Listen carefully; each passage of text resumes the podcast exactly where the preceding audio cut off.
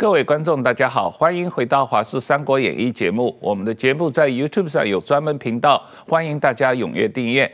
今天我们很高兴请到了东华大学教授陈颂新老师来跟我们谈一谈中国经济的困境和台湾的对策。陈教授你好，哎，主持人好，各位观众朋友大家好，啊石板先生好，大家好啊。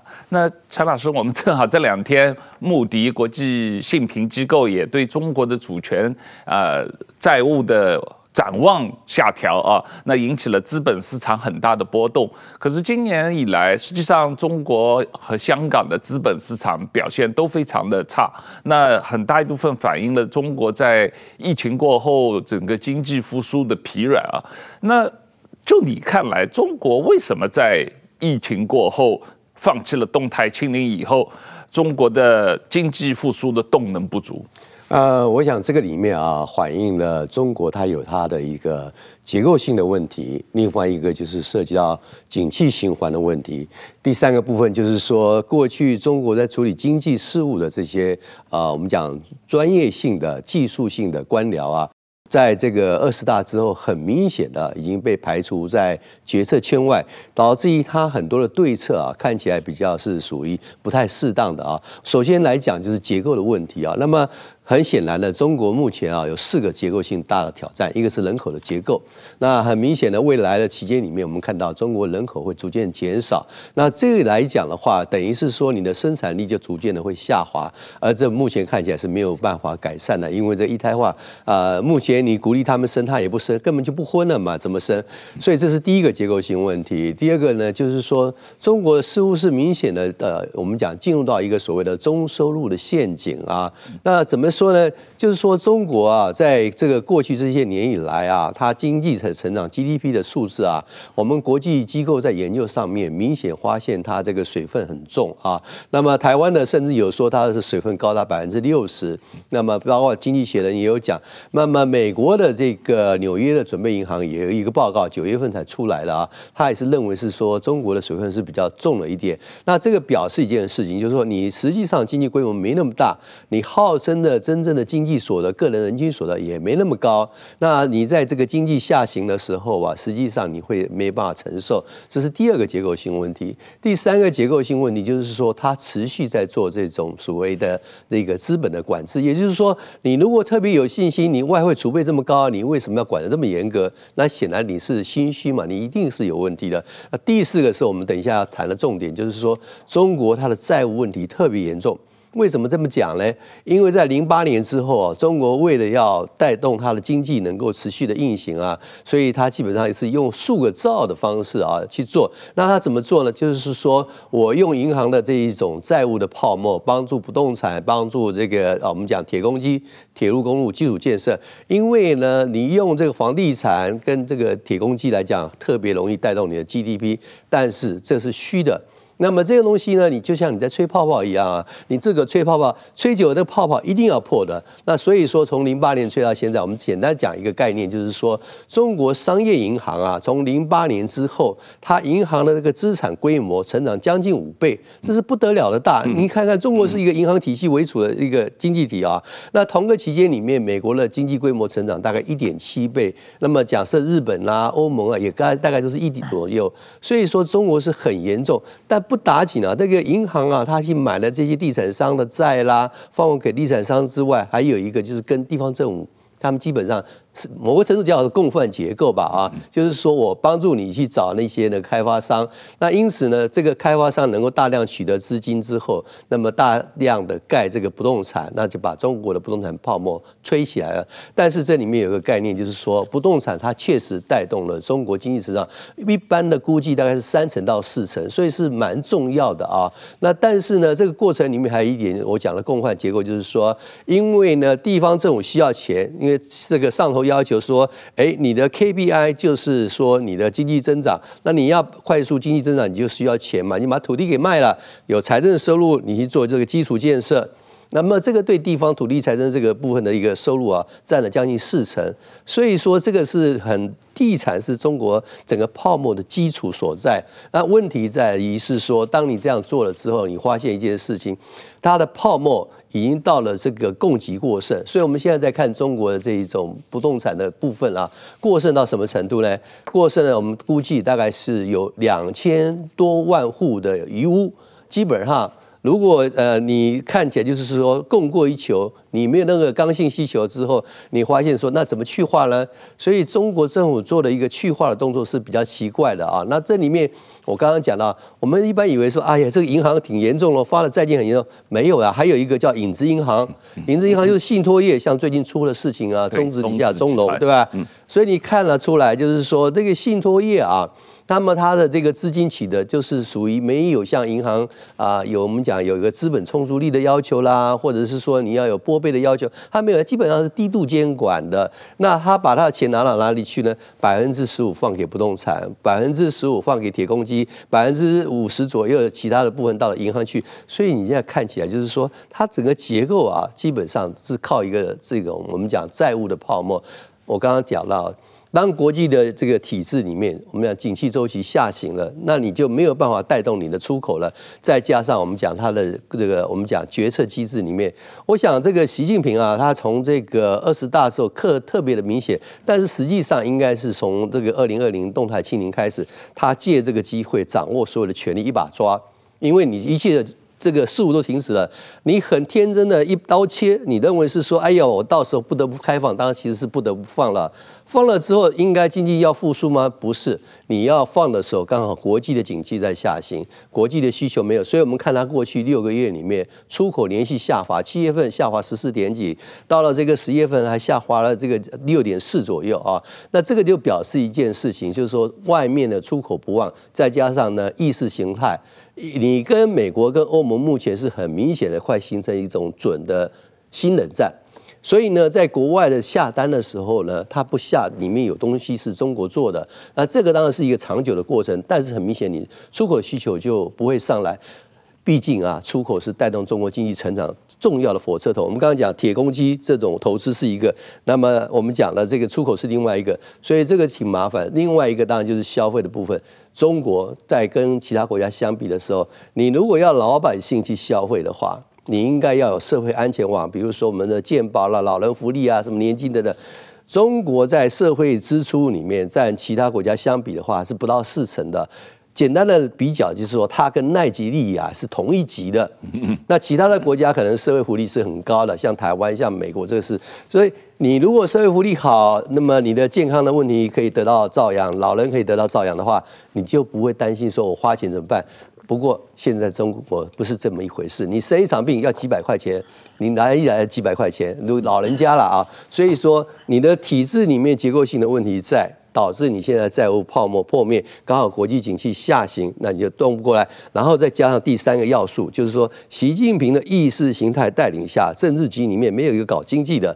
搞经济的之前不要讲说李克强的班底，我们讲到说之前比较独立性高一点，像这个人行的易纲，或者像这个银保监郭树清，这个都是很优秀的人才，国际间是受到尊重。这些人都在决策圈外，所以我们在国际市场里面看，就不是说哎奇怪了，过去我们对中国技术。官僚还蛮尊敬的啊，那么特别在小川同志的时代，现在看起来说奇怪，这些人不知道在干什么呀，对不对？推出来政策都不是太像个样子，所以我们对他目前来讲是说，对他目前的包袱他没有办法克服，那么对他目前的决策官僚有没有能力来这个出台好的对策呢？也看不出来。那国际间的形势对中国也不利，而且看起来习近平也不像是真的要改变他的改革的开放。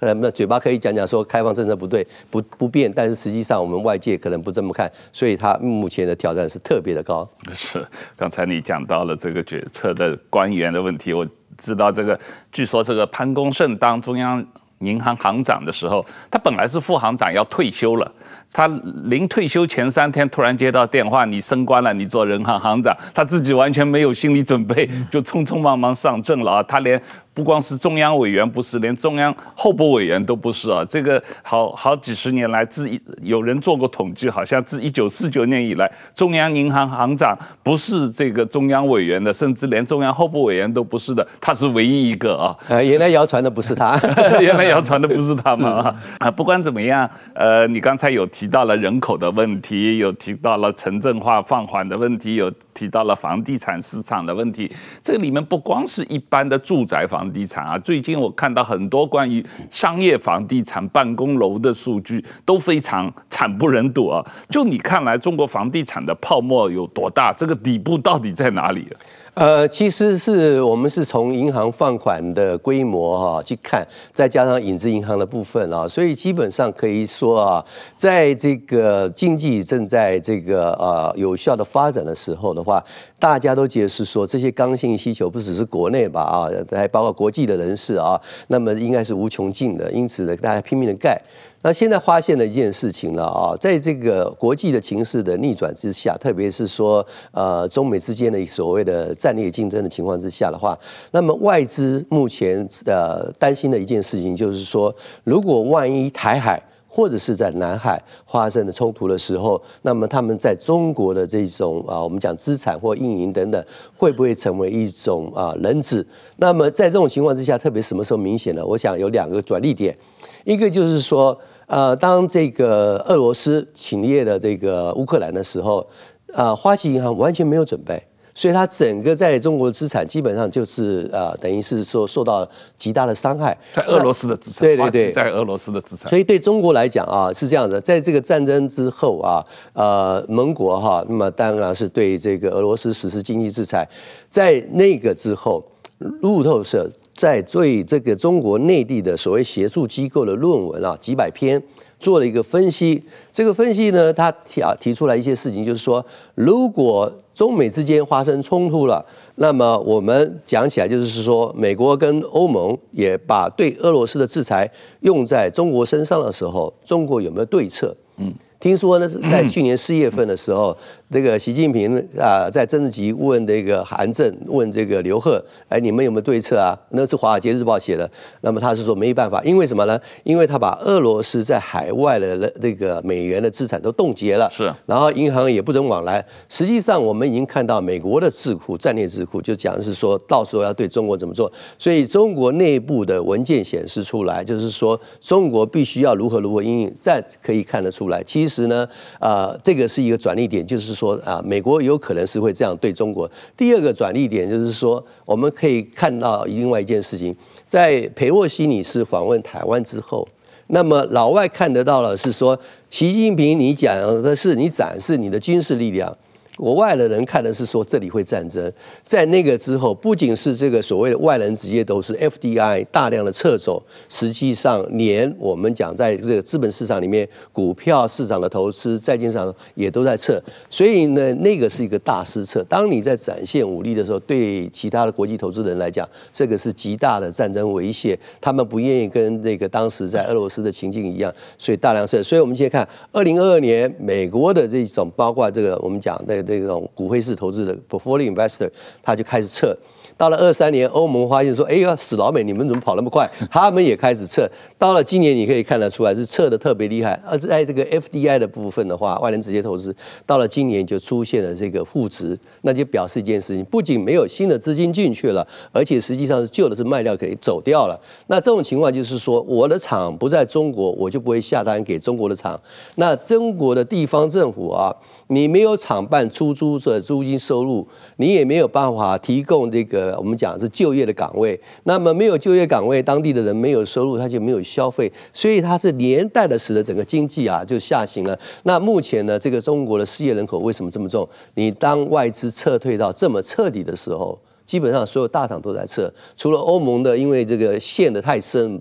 脚步慢一点，但是整个都在测的话，中国的失业率肯定不是他所讲的表面的是说五点八，或者今年的失业率不现在是不公布了，原来是说二十一点几。我想我们大概对于大陆事务熟悉一点的人都知道，中国的失业率远远比这个严重，特别他呃一般的失业率这个是太严重的失真了，所以我们对中国未来的社会的事件的爆发，我们是有一些想法的，也就是说，整个中国的社会基于它的失业，基于它经济的下行，可能会陷入一个比较不稳定的时代。是。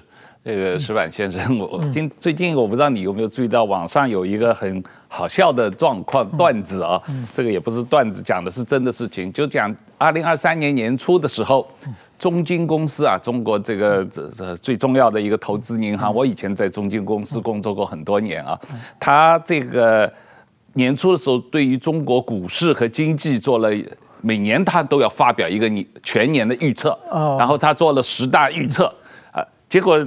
一年过去了，大家对一下他的预测，十大预测每一个全部错的啊，每一个全部错的，这也是这个从来没有发生过啊。我如果我在当年主管中金的这个呃研究的话，绝对不会发生这种事情啊。但是，但是也很好笑，你能够把所有的预测十大预测全部做错啊，这个，但是。我们现在看到的情况是中国的政府下的命令，然后中金公司最近又在内部也发了这个指示，说以后你们分析师啊写研究报告不许写这个卖的，只能买啊，不能够卖，不能推荐卖，只能推荐买。然后你不只能说好话，不能说坏话啊。那然后这个你而且所有的员工在外面不能够招摇说你赚了很多钱啊，你必须说你很穷。这个。嗯，你觉得现在这样的状况，这个中国的经济学家也好，这些这个研究人员也好，这种研究报告还有意义吗？对，我觉得这好像从二零一五年左右开始。二零一五年我在北京的时候，我就认识一个叫可以说是股票分析师吧，就是做市场预测的，也也是一个从美国回来的博士。然后他就是说，领导找他谈话，说你预测股票的时候，不能说消极的。语话，嗯，他说只能两个词，就是乐观和谨慎乐观。谨慎乐观就是非常非常不看好的时候，所以说他谨慎乐观只只能往往前面，这就是完全政治正确。我觉得中金那个人也是。他为了政治正确嘛，嗯，就是说他如果预测错的话，一年之后才被打脸嘛。他如果预测的把真的话说出来，我估计当场就要就要下台了。对，呃，我刚才刚才讲的，我觉得啊，这个其实我觉得中国的站岗外交啊，这个对整体上就是说中国是打击非常大的。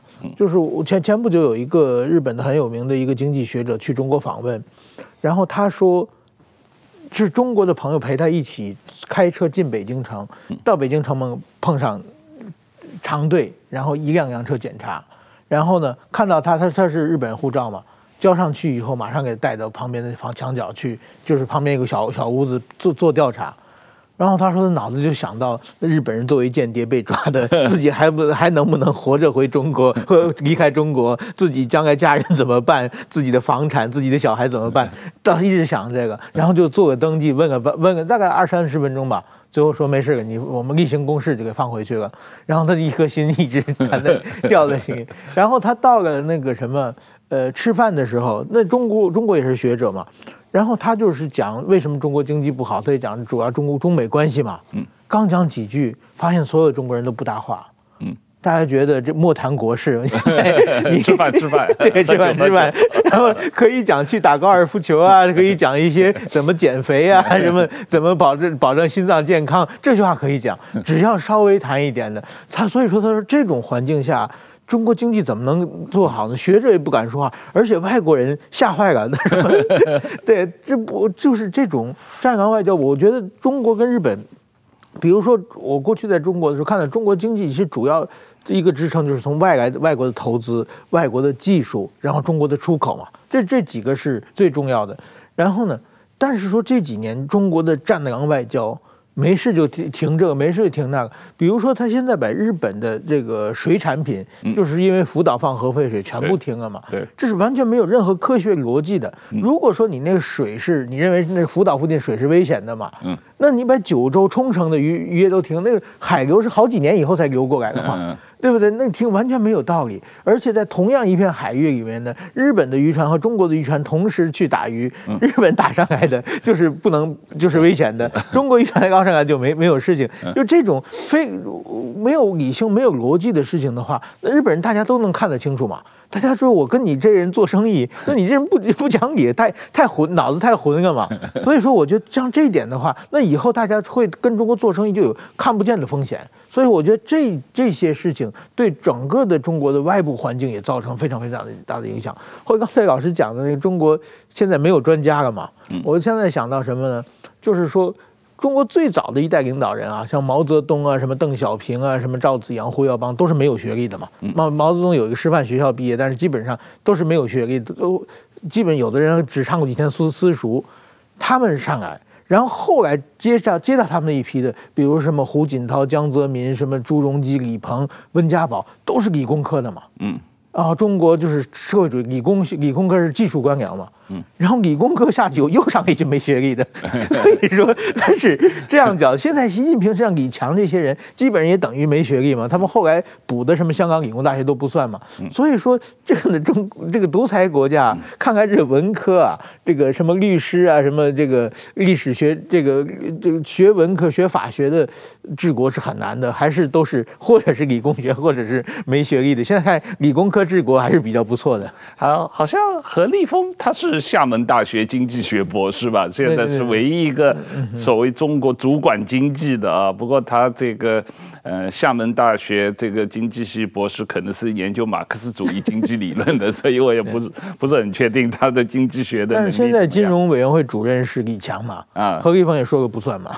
是 是，詹老师，你刚才有谈到这个刚。高杠杆的问题啊，这个债务问题，这个当然是呃房地产的危机也冲击了银行的资产。你你特别提到这个银行的各种贷款，直接间接的百分之三十以上可能都跟房地产有关啊。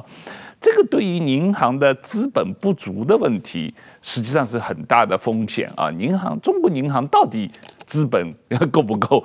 是不是资？因为你看现在中国银行的股票，它的交易全部是。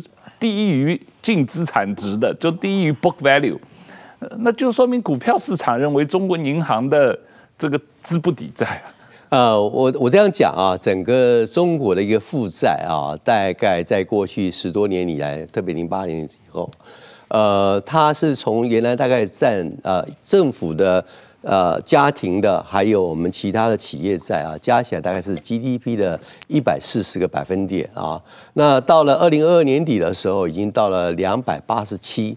那么由于它今年又继续的放宽那个中央政府财政的赤字比例的一个规范啊，那最近又要继续的发债，所以它将来这整个的债务啊，可能会是世界最高的，超出甚至有可能超出美国，至少在过去十年的增长，它增加的债务是超过美国的。那这债务呢是怎么样？其实运行呢一个当然是发债券，另外一个就是银行。我刚刚讲到，让银行不限制的一直发。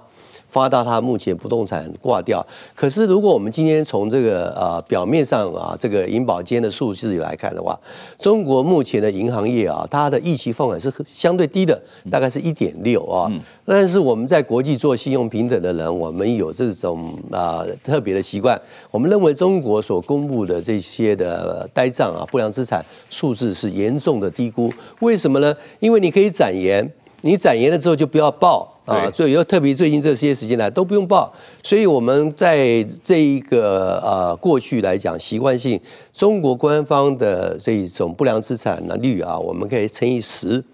假设是一点六，那至少是十六。那估计现在是不止十六，因为它还有很多展延的部分。大概今年前三季展延了二十几兆的样子，所以这个里面就表示，第一个就是说它的这个数字本身啊，预放数字是不切实的。第二个呢，就是说它目前的这个银行有个资本的充足率，照中国官方的数字的话，资本充足率大概是一百四十左右，那算是可以的。不过呢，它的大型的银行、小型银行差别很大。那这个里面的数字，因为我们也不太相信，资本充足率是因为你没有打掉呆账，所以你也有资本在那边。你如果把呆账打掉，这个资本充足率就立刻下来。这就为什么今年初啊，这个中金啊，它必须要注资给四大行，就表示资本市足率有问题。第三个指标哪里看？我们老百姓不相信呢？简单的来讲，它目前的这个呃，我们讲。P/E ratio 只要挂牌的上市的这个中国的银行股啊，P/E 大概是四点七左右，那个是历史的低点啊，最低大概更低一点，不过基本上是很低。换句话说，没有人相信你的资本充足率那么高，你呆账那么少，那这个就是一个比较毛病的地方。我们再看第四个指标，我们在银行里面啊，我们去看银行的净利息收入啊，叫 NIM。那么净利息收入啊，你要一定要高到至少两个百分点以上，你才有可能有收入。因为银行有资金的成本、运营的成本，还要打呆账的资本啊的一个成本。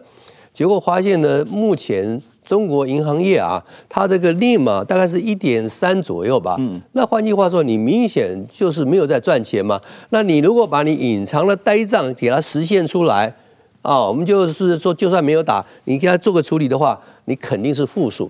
那如果说今年中今天来看，中国银行是非常多，国有行、政策银行这些呃股份制银行、城商行、农商行、深圳银行。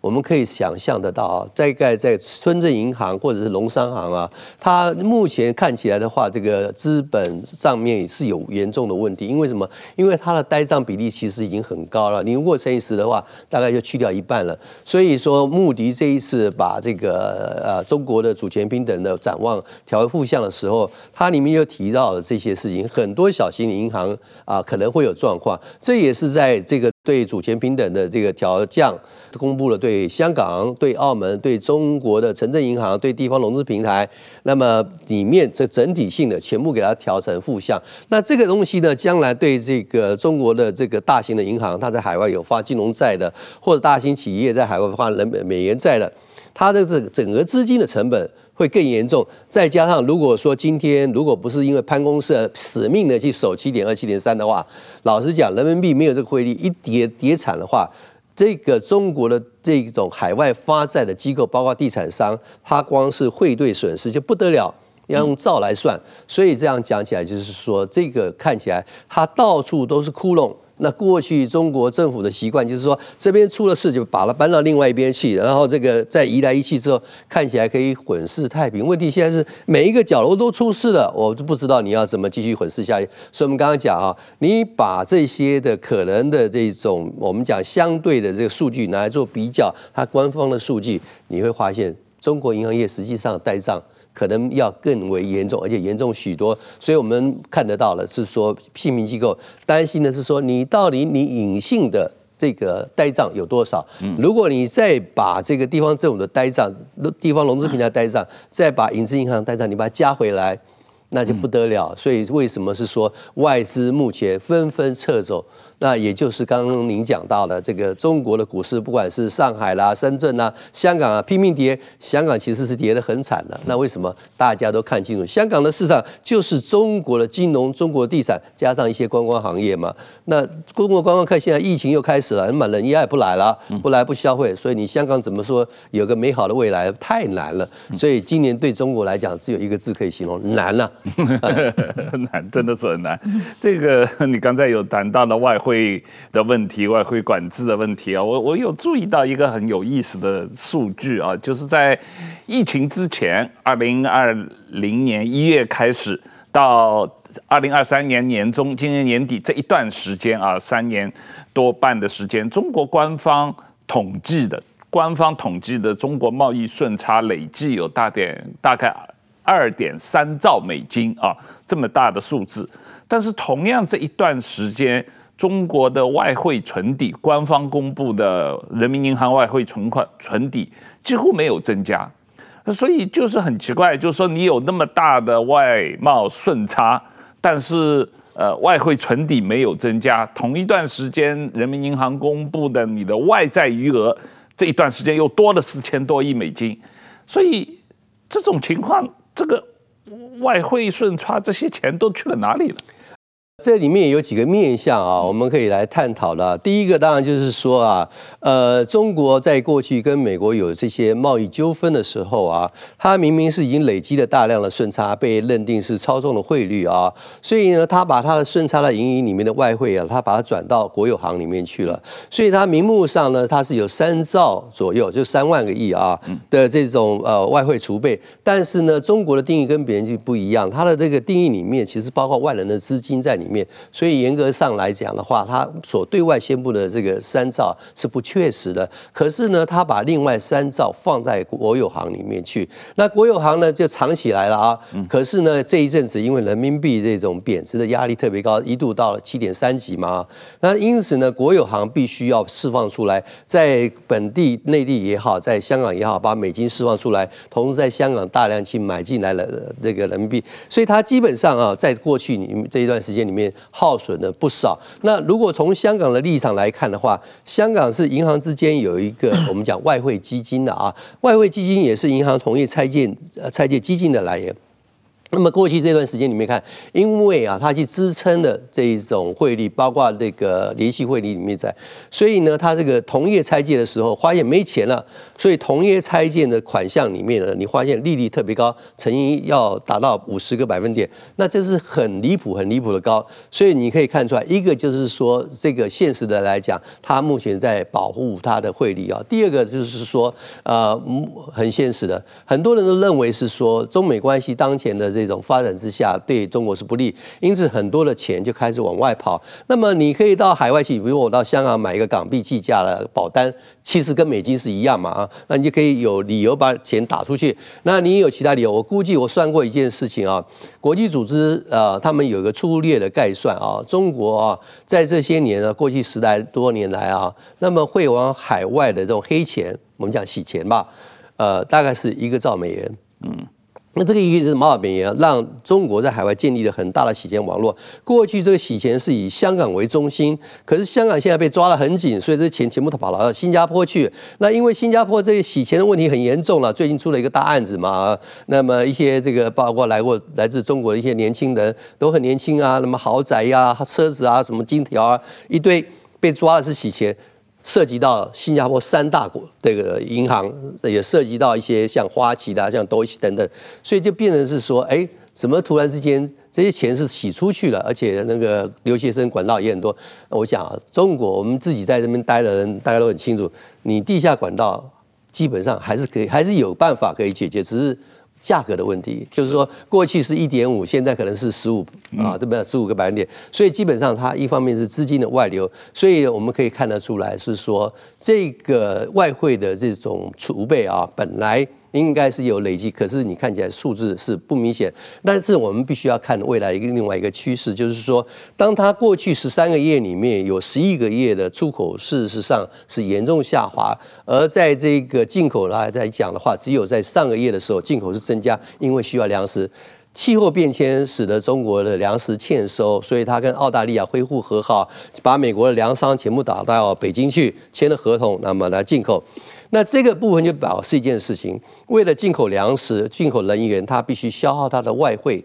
那你原来出口的部分是下滑了，换句话说，你原来的顺差将来可能变成逆差。换句话说，如果在这个趋势持续的话，中国外汇储备不会成长，而只是会耗损。不管是你在护盘，你潘功胜，你今天有本领啊，你基本上是外管局出身的，其他业务你不一定特别的熟。但是呢，你有本领把这个汇率守在七点二，结果现在出来一个降等，一下子可能又。到挑战七点三，所以这种情况之下，你一定会耗损到你原来不管藏在哪里的外汇储备。所以整个来讲的话，我刚刚提到就是说，这个资金啊，代表了一个外资的信心。事实上，中国人更清楚。所以不管是中国人也好，外国人也好，资金都在往外打出来。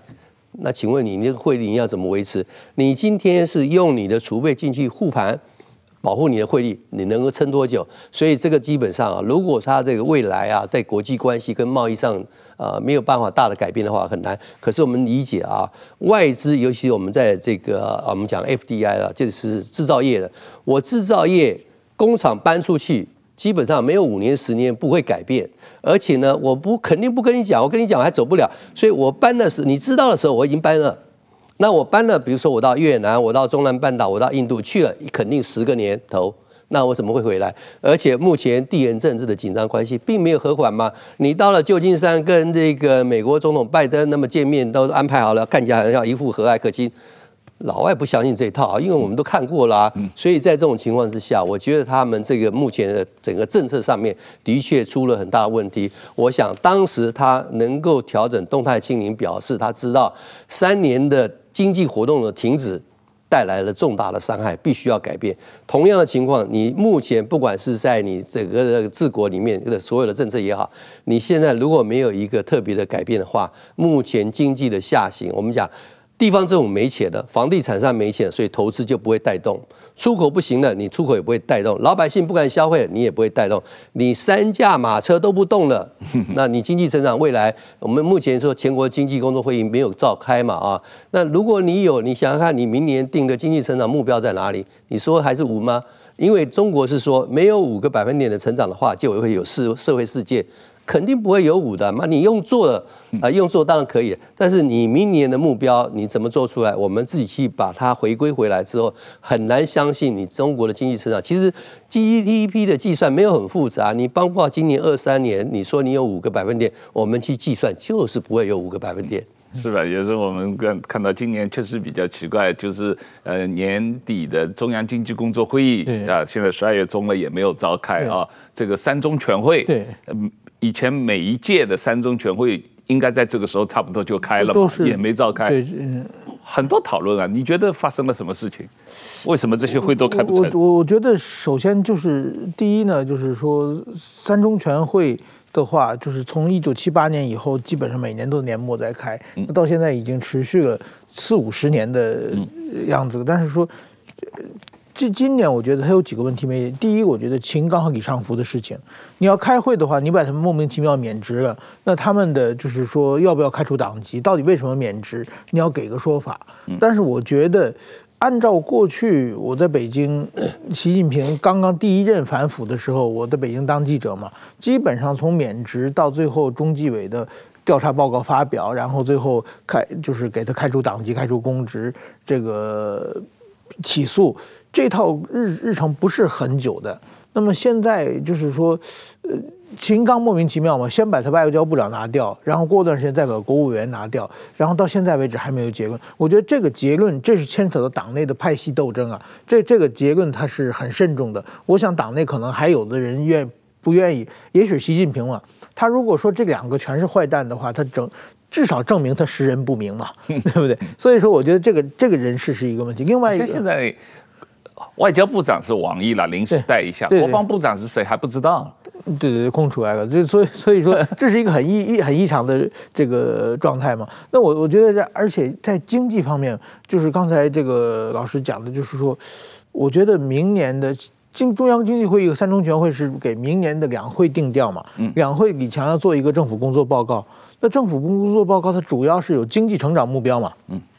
包括呃，就是经济成长率啊，什么 CPI 啊，什么各方面的，我觉得这个他定不出来，或者定出来的习近平不满意，对不对？这个一年之后就就能见见揭晓嘛。所以我觉得这很多事情大家还在看，还在拖。那么，但是如果一旦这个国家就中国文革的时候，很长时间这个中央委员、中央委员会很多会都都停停下来嘛。我觉得这个如果习近平往那个方向走的话，中国很可能陷入一片混乱。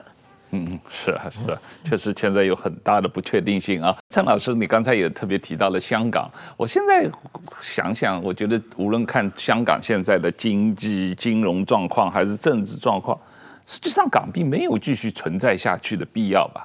现在完全应该把人民币取代港币嘛？你反正现在这个跟什么？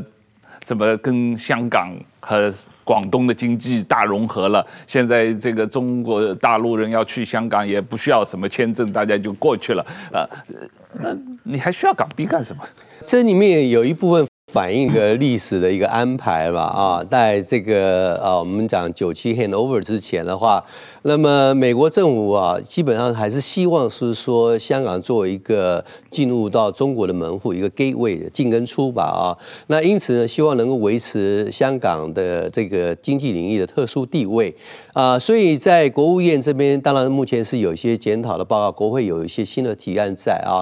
那实际上呢，这个就是为了要维系让中国的经济能够发展，然后带动中国走向市场化，走向这一些比较民主一点的一个方式啊。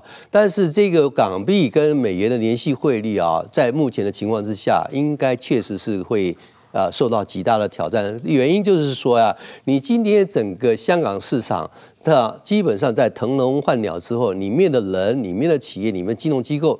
大概都是中国为主。你如果说看港股的话，它在交易里面的那个 market value 里面来讲，有八成五是中资的企业在玩。是啊。所以说，基本上它已经不代表了这个香港本身。香港本身是地产商嘛，所以很现实的来讲，再加上是说我们讲国际银行的撤走，国际金融专业人士的撤走，还有一个很大的问题嘛啊，就是说。呃，因为香港不仅是实施了国安法啊，而且呢，在反送中之后里面的种种的作为之外，那么香港的律政司的司长啊，在前不久有表达，那么刚好那个特首也有讲出来，明年要修正基本法二十五条。那基本上的概念呢，啊，讲得很笼统，不过简单的来讲，就是要把目前中国内地在实行的反间谍法。同样的纳在香港里面，那我们做金融的人开玩笑了。我今天拿了数据，我们写个报告，对中国哎认为是说中国前景不佳，那马上就没有事，呃，搞不好不见了，对吧？所以这个哦很严重。因此呢，目前大概很多的这个外资机构对中国也好，对香港也好，都视为一个忌讳，不愿意去啊。所以呢，这金融中心的立场没了。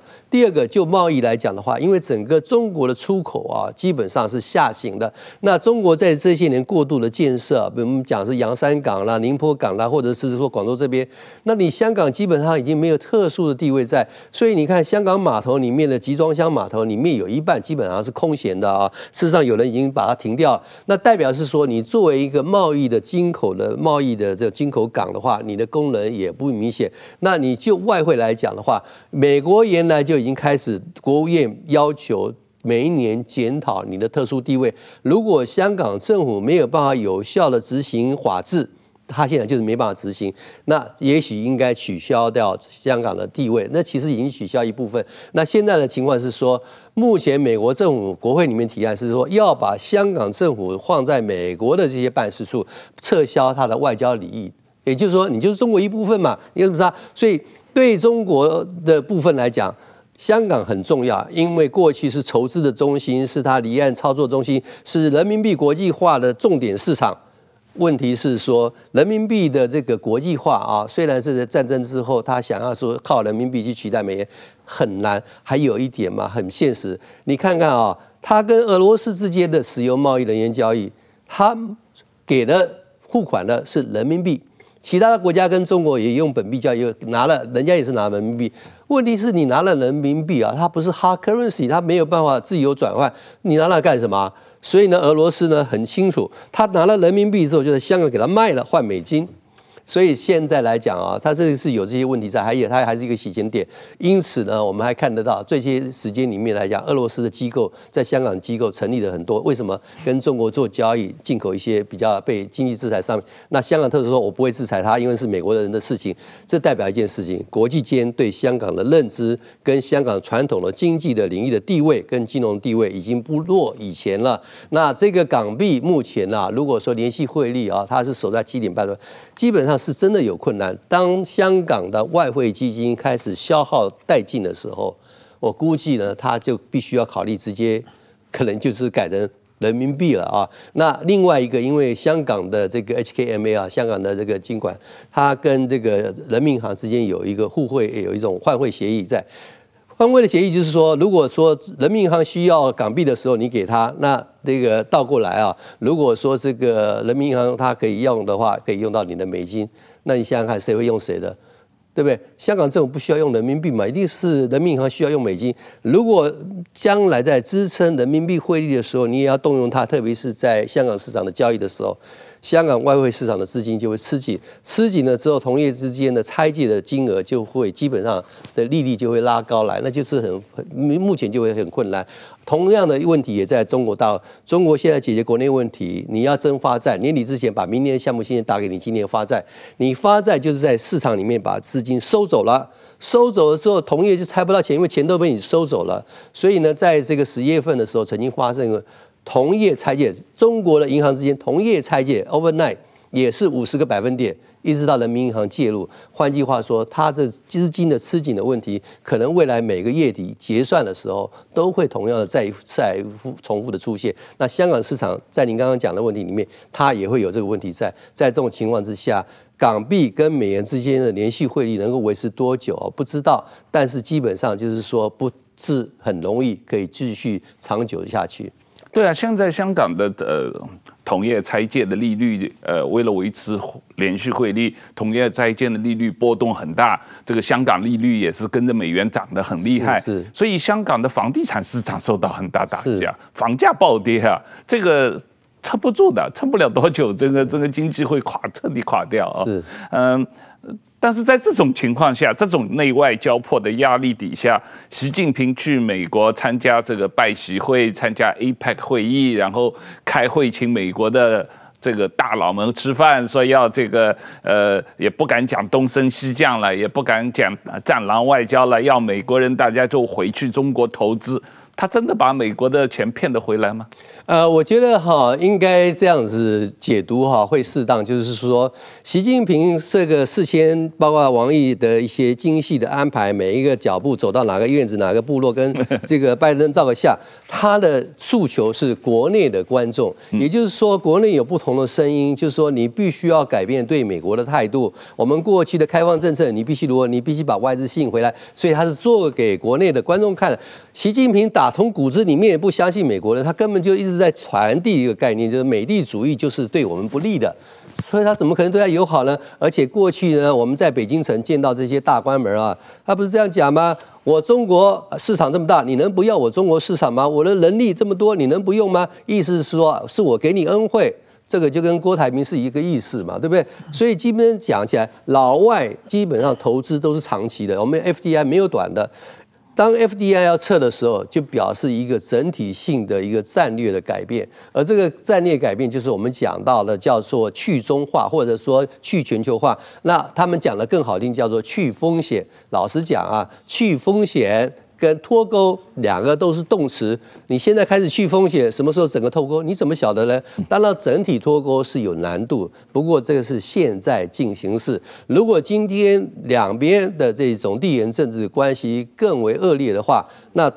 现在进行的去风险，将来就是整体脱钩。不过这个是一个长时间努力。那我们现在看得到是说，在高新科技领域里面，特别跟 AI 相关的、绿色经济相关的，我们直接先脱钩。另外一个就是金融，因为美国人分析之后发现说，中国这些年的所谓经济奇迹，其实是你利用我华尔街的资金，利用我美国人的科技。发展起来了，所以我今天在科技里面，核心科技我把你停了。那另外一个就是说，你在金融里面，原来有四百家的中国的企业在美国上市，后来因为这个审计的关系开始减少，现在就更少，我就不让你拿。然后美国退休金开始跟他讲，你不要投资中国。现在的大型基金也不投了，所以基本上美国认为是说，中国发展呢，基本上一个是科技，就是你的神经系统；一个是金融，就是你的血液系统。我两个同时看你。因为呢，他们的这种战争的理念、战略的理念是说要不战而克敌。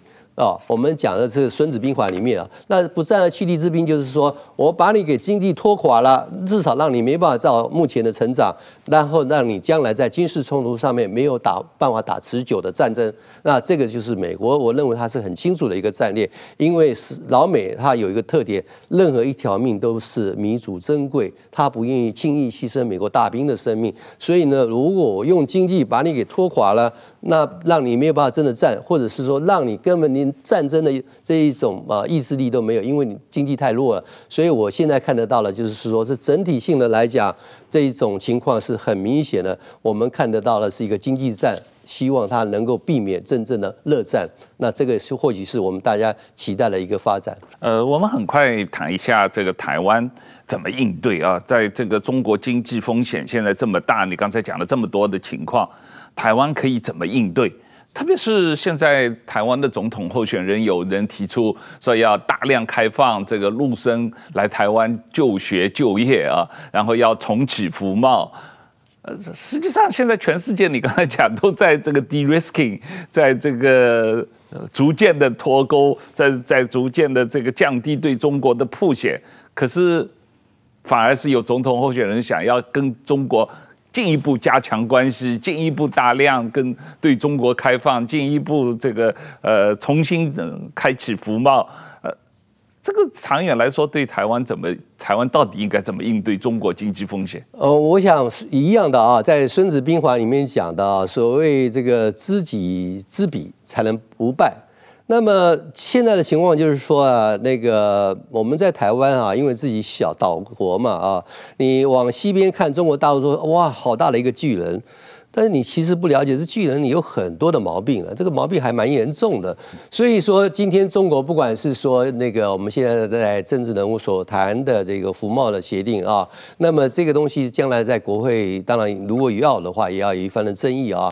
但是同个时间里面来讲，我对中国能不能履行？他目前对外承诺了，包括 RCEP，包括了我们讲到的这个“一带一路”，我都还是相当的保留。主要是说，中国过去是认为是说，哎，我不断的印钞，我可以提供这些的这种援助。在那时候有那个亚亚投行成立的时候，我跟那时候内地的行长在这个亚塞拜然，我们两个吃早餐，我就跟他讲到一些事情。那个时间点，中国是财大气粗，嗯。现在中国呢，基本上我常讲一句话啊，人是英雄，钱是胆。你现在没钱了，你告诉我你有多大的胆子？那现实的情况就是说，你 ASEAN 里面你要开放东南亚其他国家的商品啊、服务业的部分进入到中国，中国现在经济这么差，你敢放吗？嗯，同样的道理，一带一路里面你承诺了这么多项目，你现在没有钱了，而里面呆账是很多的，你有能力继续放吗？换句话说，不管谁执政，抢到了政权了之后，他都要面对现实。这个现实就是说，当前中国的经济状况是不是是能够允许他同样在双边的贸易里面再做一些的承诺，说一下知彼。先这个要先理解。台湾的部分同样的一个概念，就是说，我们现阶段有这个需要吗？我必须要提出一点啊，台湾的经济必须转型。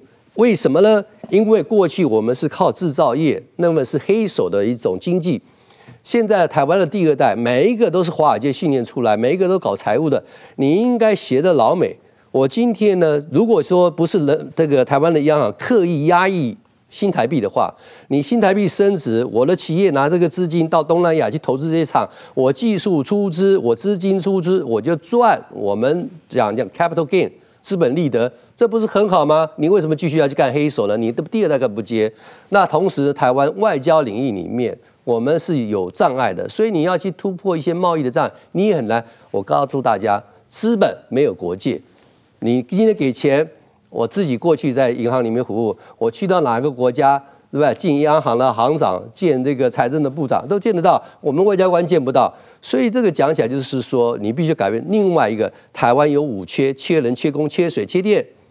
你不可能长久支持你这种我们讲这制造业的发展，所以你必须要去调整一下台湾如何去再进一步的转型，如何去借鉴。你要高新科技的，那是高价值的。另外一个就是说，你能不能是发展你的资本密集的，不是。制造业，而是用资本作为你的工具。那么你看，日本人这些时间以来，在整个全球，特别在东南亚，他的投资如何在默默的建立他的势力？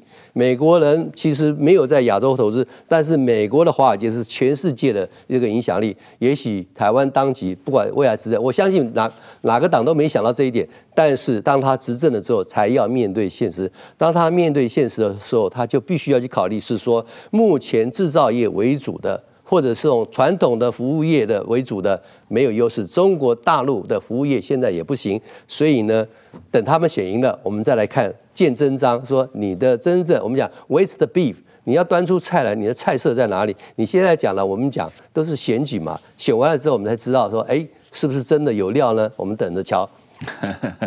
好，今天时间差不多了，谢谢陈教授，这个给我们这么精彩的这个呃来上我们的节目啊，那希望有机会能够再来呃，请你进一步谈谈这个台湾怎么应对中国的经济风险啊。那陈教授今天呃感谢你的时间，谢谢陈教授，谢谢石板先生，谢谢，谢谢大家。